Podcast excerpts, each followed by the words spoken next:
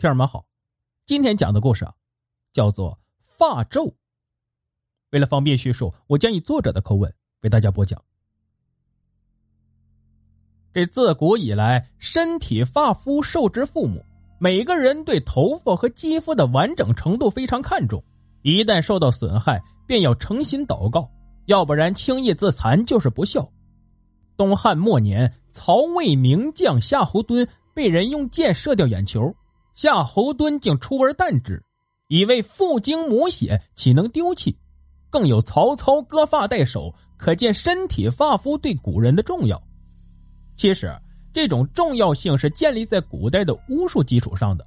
古人对头发的重视可以追溯到远古时期，当时只有巫医可用，所以一旦有人生病，就割掉此人一部分头发，请巫医对头发做法。希望能够巫到病除，那当然也有治好的，但是据传说，用这种巫术治好病必方父母，也就是说对父母不好，所以每次不到万不得已，是绝对不会用这种方法治病的。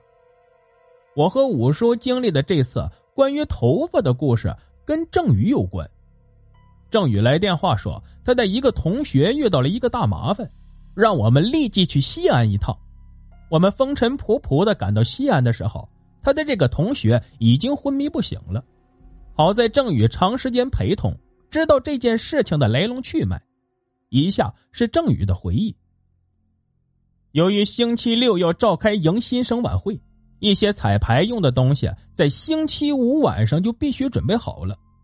于是郑宇和同学苗萌一起去饰品店买一些东西作为道具。他们几乎跑遍了所有的店铺，却没能买到一个急需的发套。两个姑娘无助的在街上溜达。表演的时候，要是没有这个，可就麻烦了。快天黑的时候，两个人走进了一个不起眼的小店里。这店虽然小，货物倒很全。两个人在里面挑了很多东西，正准备离开的时候，苗萌发现了一个在小角落里挂着的一串长长的假发。郑宇一看那假发，立即感到头晕，而印堂上的封印也频频泛红。他告诉苗萌：“这串假发有点古怪，千万别买。”苗萌笑道：“ 哪有那么多讲究？咱们用一天又不是天天戴，怕啥的？”说完，就喊来店主，提出要买这个假发。这店主老态龙钟，步履迟缓。他缓缓的走到假发跟前，然后喃喃的说道：“终于有人看中你了，这么多年了。”说完就递给了苗萌，并嘱咐他：“这东西啊是租给你们的，不能卖的，你们要交一百块钱押金才行。”郑宇看着这串假发，黑的发亮，简直跟真人的头发一模一样。就问这店主：“这头发是真人头发做的吗？”老店主回答道：“当然是真头发做的，好多年了，你看看这光泽多好，发质多柔和。”郑宇却越发觉这头发有古怪，因为他印堂上的封印已经变得殷红。可是，一旦苗萌把这假发拿到手里，就怎么也不想放下。他摸着假发。就好像摸着自己的头发一样，眼睛甚至都呆滞了。二人离开后，郑宇仍然劝苗萌把头发留下，但是苗萌的态度越来越强硬，最后甚至差点跟郑宇吵起来。回到宿舍，苗萌把假发精心清洗之后，就戴在了自己的头上。因为苗萌头发稀少，留不住长发，他很羡慕那些辫子又粗又长的同学，甚至。连清朝那些大男人们，他也羡慕。这下，这个假发终于满足了他梦寐以求的理想。苗萌戴着这个假发，从外面看根本看不出来，这头发好像就长在他的头皮上了一样，乌黑发亮又柔顺。苗萌一下子从假小子变成了一个长发飘飘的大美女，宿舍的女生们无不羡慕。诡异的事情就发生在了当天晚上。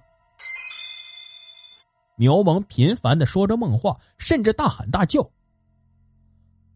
快救救我！爸爸，快救救我！”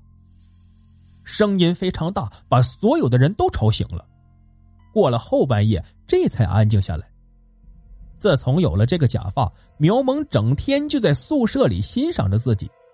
在表演结束后，他仍然舍不得将这假发送回去。有一次，他甚至跟郑宇说道：“我不打算把这假发送回去了，让他拿走一百块好了。”郑宇仍然冷冷的盯着这个诡异的假发，一边对苗萌的安全担心，但该发生的还是发生了。一天早上，郑宇发现苗萌的枕头和床单上沾满了血渍，以为苗萌碰破头了，赶紧把他叫醒。谁成想，这一旦叫醒苗萌，立即痛苦的捂着头，缩在墙角，不停的喊疼。郑宇发现苗萌的假发被人剪掉了很多，相当一部分散落在地上，立即干枯了，用脚一踩就变成黑色的粉末了，而参差不齐的发梢却明显的一滴一滴的往下流血。原来宿舍里有一个女生，头发非常好，经常引来苗萌的羡慕。可是，自从苗萌有了这个假发之后，不仅对他的长发没有了热情，甚至有一些不屑一顾。最重要的是，这个女生暗恋的一个阳光男孩最近频频向苗萌献殷勤，让这个女生非常的不爽，才导致了昨夜偷偷剪掉她假发的一幕。发现苗萌痛苦的表情和不断流淌到地上的鲜血，这名女生后悔不迭。这才说出他在幕后下了黑手。苗萌面色惨白，没有别的办法，只能卧床休息，对外宣称苗萌生了病，希望能把这件事情捂住。一天晚上，苗萌在睡梦中突然坐起来，郑宇被惊醒了，他惊奇的发现苗萌的假发竟然长了起来，和原来的一样长，甚至比原来的还要黑，还要亮。可是。郑宇通过额头上的灵隐印，隐隐看见苗萌的头上竟然趴着一个袖珍型的小姑娘。他一边摸着那假发，一边对着郑宇露出阴森的笑。郑宇大吃一惊，好在并没有被这惊吓弄得手足无措。他赶紧下床开灯。这时候，其他人也都醒了，看见苗萌的假发又完好如初，甚至比以前的还要黑，还要亮。都觉得很诧异，这假发还能生长，这太匪夷所思了。这时候，众人才发现，虽然最近苗萌饭量大增，而身体却越发的瘦了。对于一个曾经胖乎乎的短发姑娘来说，这似乎是件好事。可是郑宇却隐隐觉得一场大的灾难就要来临。郑宇及时安抚了宿舍的人心，让大家不要胡思乱想。更不要把这件事情传出去，然后趁苗萌睡熟之际，连根揪下他的一根头发。孰料这一下可捅了马蜂窝了，苗萌突然惊醒，大汗淋漓，头发间的血顺势而下，而苗萌更是面色惨白。郑宇吓了一跳，一根头发没有想到会导致这么大的反应。苗萌疼痛过后，渐渐恢复平静。而他的脸上仍然没有一丝血色。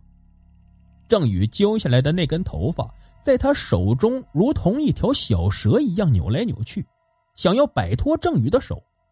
郑宇牢牢抓住他，随后拿到生物实验室，在电子显微镜下观看。因为不是透明标本，显微镜下观看的光线非常不好。但是借助显微镜的作用，仍然能看见头发断面上一张小女孩稚嫩的面部轮廓，其表情与郑宇在灵隐印中看到的一模一样。随着苗萌身体越来越差，与之相反的是，他头上的假发越来越黑，越来越亮。一度有广告公司的人聘请苗萌做洗发水的代言，这下苗萌更加得意。每天不断变换着发型，显示自己头上假发的惊人魅力。事实上，这个假发已经不能称之为假发了，因为它已经牢牢长在苗萌的头上，与他的身体融为一体了。郑宇估计再这样下去，苗萌就会没命。他这才打电话给五叔，通知我们尽快赶到西安。我和五叔见到郑宇之后，却没有见到苗萌。有同学说苗萌去外地拍广告了，三天之后才能回来呢。郑宇跟苗萌通了电话，苗萌说正在香港，三天后就回来。可是郑宇明明听出苗萌说话的声音苍白无力。苗萌，有危险，我有预感的。郑宇说：“咱们立即去香港。”我和五叔面面相觑，也只能尽快赶到苗萌身边，这件事情才能解决。我们立即订了机票，当天夜里十一点钟到了香港，在经过长时间的奔波，才到了香港的轩尼诗道，也就是苗萌拍广告的地方。苗萌看到郑宇，大吃一惊：“你，你们怎么过来了？这太让我惊讶了。”郑宇道：“没什么。”我们过来玩玩，顺便来看看你。哦，怪不得你给我打电话呢。这个姑娘如果不尽快把假发退下来，就只剩一天的性命了。五叔盯着不远处的苗萌说道。这时候郑宇也来了，他告诉我和五叔，苗萌已经拍完广告了，他只不过是想在香港玩几天，咱们怎么办？五叔道：“有的是办法，走。”我和郑宇紧紧跟上，到了苗萌面前。郑宇互相介绍之后，我们便约好了在湾仔一个大排档吃湾仔翅。趁着苗萌不注意，五叔将一包闪闪发亮的晶体放在苗萌的碗里。谁料这个小心翼翼的举动却被多管闲事的老板娘抓了个正着。你干什么？五叔一愣，只好搭讪。哦，味道有点淡，放点盐。没想到那老板娘极为鄙视。大陆仔口还挺重。五叔却有口难言。好在苗萌并未发现，要不然就麻烦了。终于找到一个机会，五叔将那晶体放在苗萌的饮料中，苗萌顿时昏厥。五叔却也惨了，那药本是用于女性的，女性用过立即停止一切生命活动，处于假死状态，两天之内再度施药能保无虞。但是男性服用之后就会像五叔一样说话尖声尖气，活像一个妙龄女子。五叔自然知道这药的后果，我也自然能洞悉，所以五叔不说话之后，我故意招逗他，说。这丫头没事吧？五叔点点头，我又问：“您点头是什么意思？究竟是有事还是没有事啊？”五叔对我怒目而视，而我则暗暗发笑。这时候，郑宇把苗萌放在宾馆的床上，也走了过来，看见五叔对我怒目而视，不知道什么情况，这下更热闹了。郑宇问五叔：“下一步咱们该怎么办？”五叔还是不说话，表情痛苦。突然发现宾馆留下的纸笔，灵机一动，在纸上写下：“摘掉假发，给我准备一盆水。”郑宇不解：“你怎么不说话？”五叔有口难言，百口莫辩，我却大笑。这一笑可不得了，五叔却忍不住大骂道：“兔崽子，回去我弄不死你！”哎呀，郑宇大眼圆睁，他当然不相信这是五叔的声音，大惊道：“刚才谁在说话？”我已经笑岔了气，拼命道：“啊，刚才是五婶说话呢。”郑宇更加迷惑：“怎么又出了一个五婶？”五叔狠狠的盯着我，然后伸出右手，我知道他要干嘛，立即求饶，可是已经晚了。五叔默念三遍咒语，我立即一边大笑一边跳舞，而且不受控制，直到筋疲力尽方才罢了。郑宇仍然搞不懂是怎么回事我已经虚脱了，断断续续的告诉他，他这才笑道：“既然这样，那你活该。”五叔见已经公开，便也不好隐藏，只好就着女人的腔调打发我们做好准备工作。我们当然感到别扭，一边干活一边笑，五叔也不以为意。水已经准备好了，五叔在水中放入一些红粉，然后像洗头一样，把苗萌的长发慢慢放进水盆中。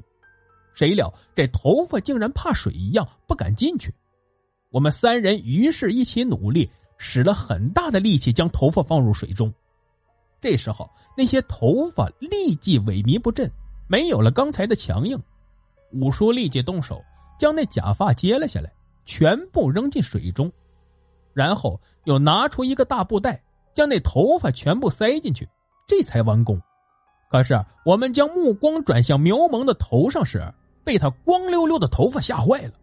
不仅头皮是光的，而且头皮上还有很多细小的伤口，就好像收获了庄稼之后留下凹凸不平的土地一般。